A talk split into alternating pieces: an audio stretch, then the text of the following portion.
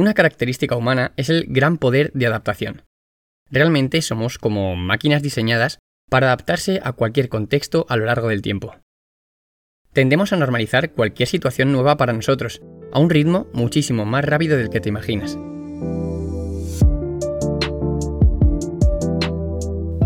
Estás escuchando el podcast de Álvaro Bueno.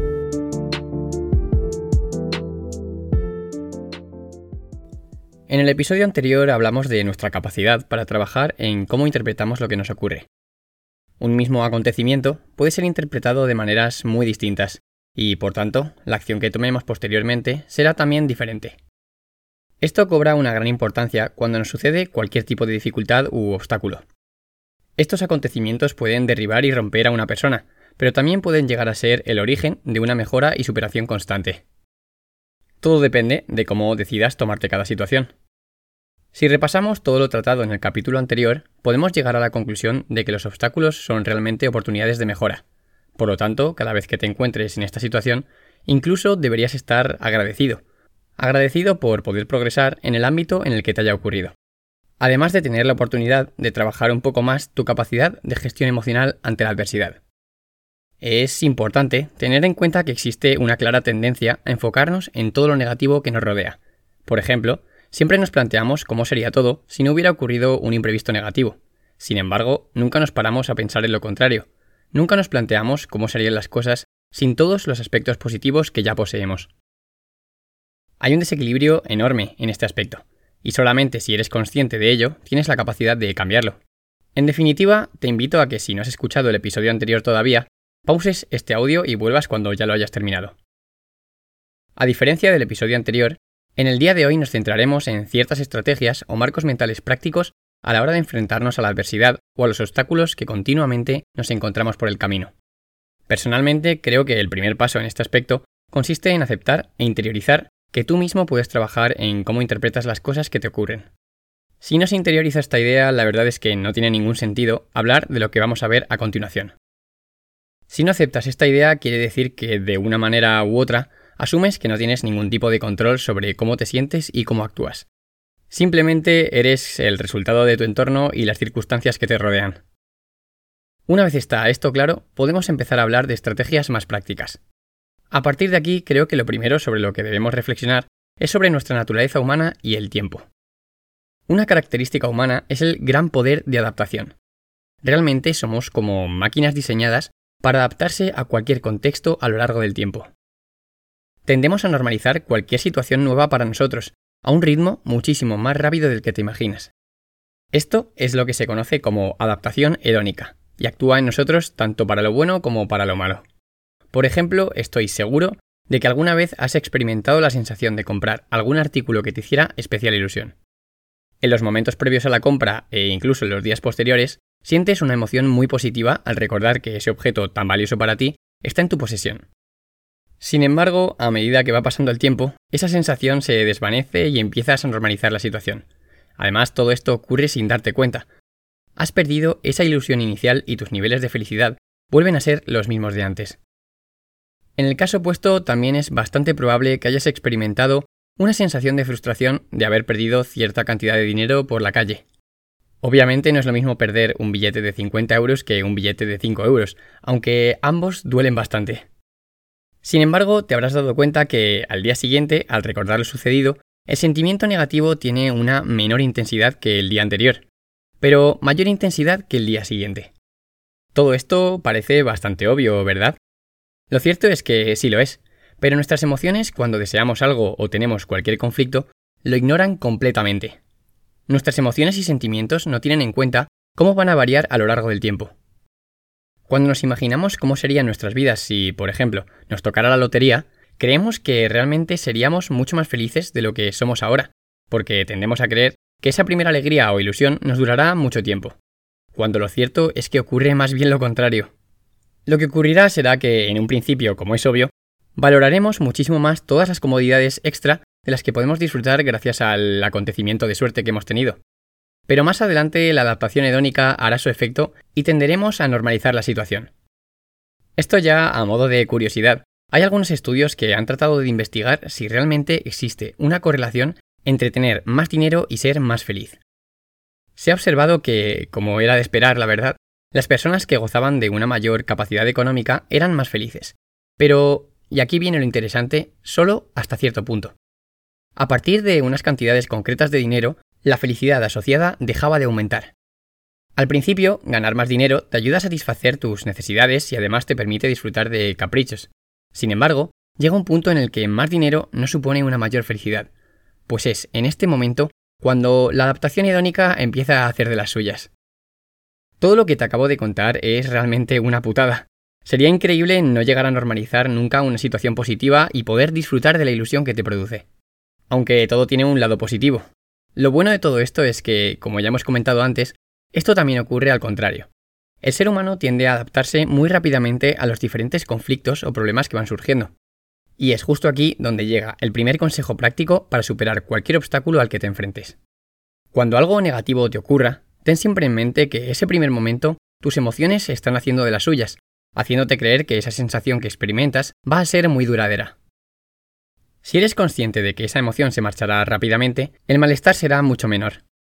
Por tanto, Ten siempre en cuenta que todo pasará. Las emociones vienen y van. Solo debes pensar en superar el momento actual. Pregúntate lo siguiente. ¿Será relevante este problema en unos meses? ¿O incluso en unos años? Si la respuesta es que no, la verdad es que no debería haber ningún motivo para preocuparse. Como ves, creo que las emociones son respuestas mayoritariamente irracionales ante lo que nos pasa.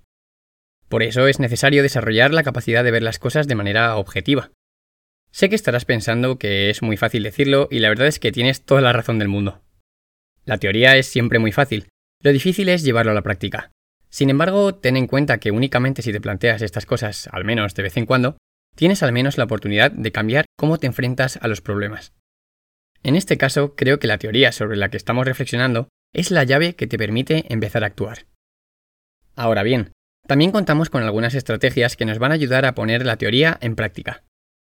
Recapitulando un poco, podríamos decir que el primer impulso emocional ante cualquier adversidad es completamente normal. Eso sí, después es necesario empezar a ser objetivo. Ante esta situación, una muy buena estrategia consiste en imaginar que el problema surgido no te está ocurriendo a ti, sino a otra persona. En ese caso, ¿qué consejo le darías a esa persona sobre cómo debería actuar? Al hacer este esfuerzo, echas a un lado las emociones y empiezas a pensar de manera racional. El consejo que le das a una persona externa es un consejo completamente objetivo. Actúa siguiendo ese consejo y no en base a cómo te sientes en el momento. Llegados a este punto, si te fijas, hemos estado hablando únicamente sobre cómo afrontar un problema cuando éste ya ha ocurrido. Sin embargo, creo que es igual o incluso más importante hablar sobre cómo prepararte antes de que ocurran. Ya hablamos en el capítulo anterior de la importancia de entrenar tu capacidad de tolerancia a las emociones negativas con pequeños obstáculos del día a día. Sin embargo, parece como si siempre dependiéramos de nuestro entorno para poder desarrollar ese tipo de habilidades. Por si todavía no te habías dado cuenta ya, considero que una de las cualidades más importantes en la vida es entender lo que se conoce como dicotomía de control. Es decir, tener la capacidad de identificar qué es lo que depende de ti y qué es lo que no depende de ti. A partir de esta reflexión tendrás la respuesta para saber en qué debes enfocarte. Como es obvio, deberías enfocarte en aquellas cosas que dependen de tu control. En este caso, tener la necesidad de esperar a que nos ocurra algo negativo en un ámbito concreto de la vida para poder mejorar en ello, no parece una estrategia válida si únicamente nos basamos en eso. Pues bien, realmente nosotros mismos podemos crearnos ciertos contextos que nos ayuden a mejorar nuestra fortaleza mental. Por ejemplo, si crees que eres especialmente vulnerable a la soledad, intenta de vez en cuando forzarte a pasar un tiempo solo.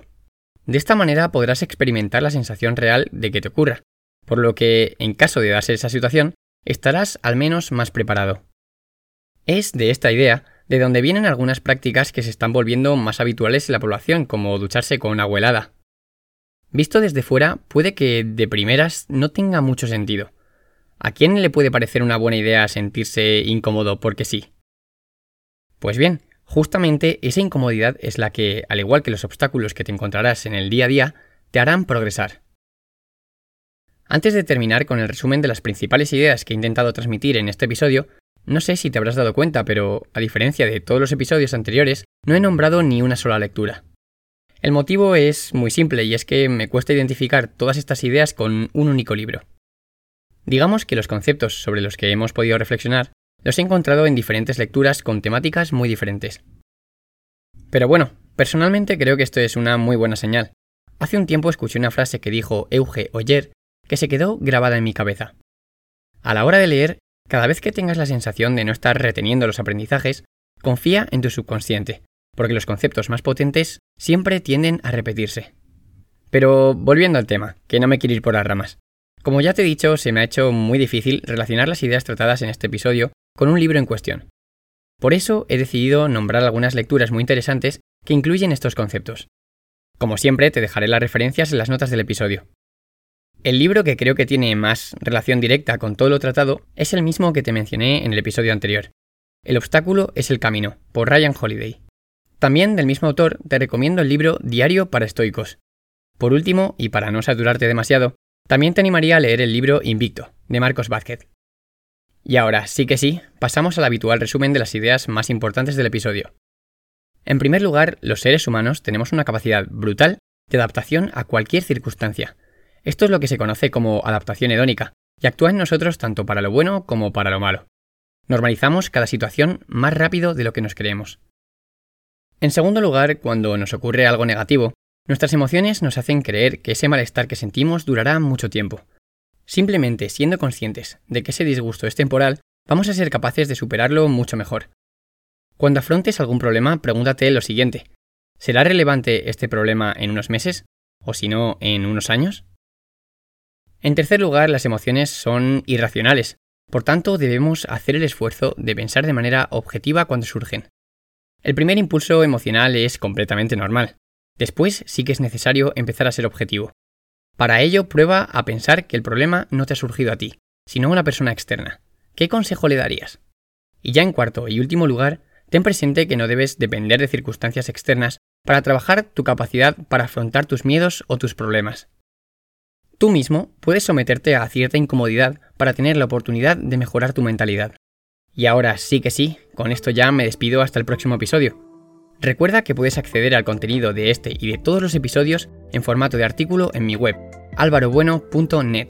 Por otra parte, también puedes unirte a mi newsletter, para encontrar píldoras de reflexión y contenido de calidad en tu bandeja de correo cada cierto tiempo. No te olvides tampoco de seguirme en todas mis redes sociales y sobre todo, si quieres ayudarme a llegar a más personas, comparte este podcast con gente que creas que le puede interesar. Y por supuesto, valora positivamente el programa en la plataforma que me estés escuchando. Muchísimas gracias por todo y nos vemos en el próximo.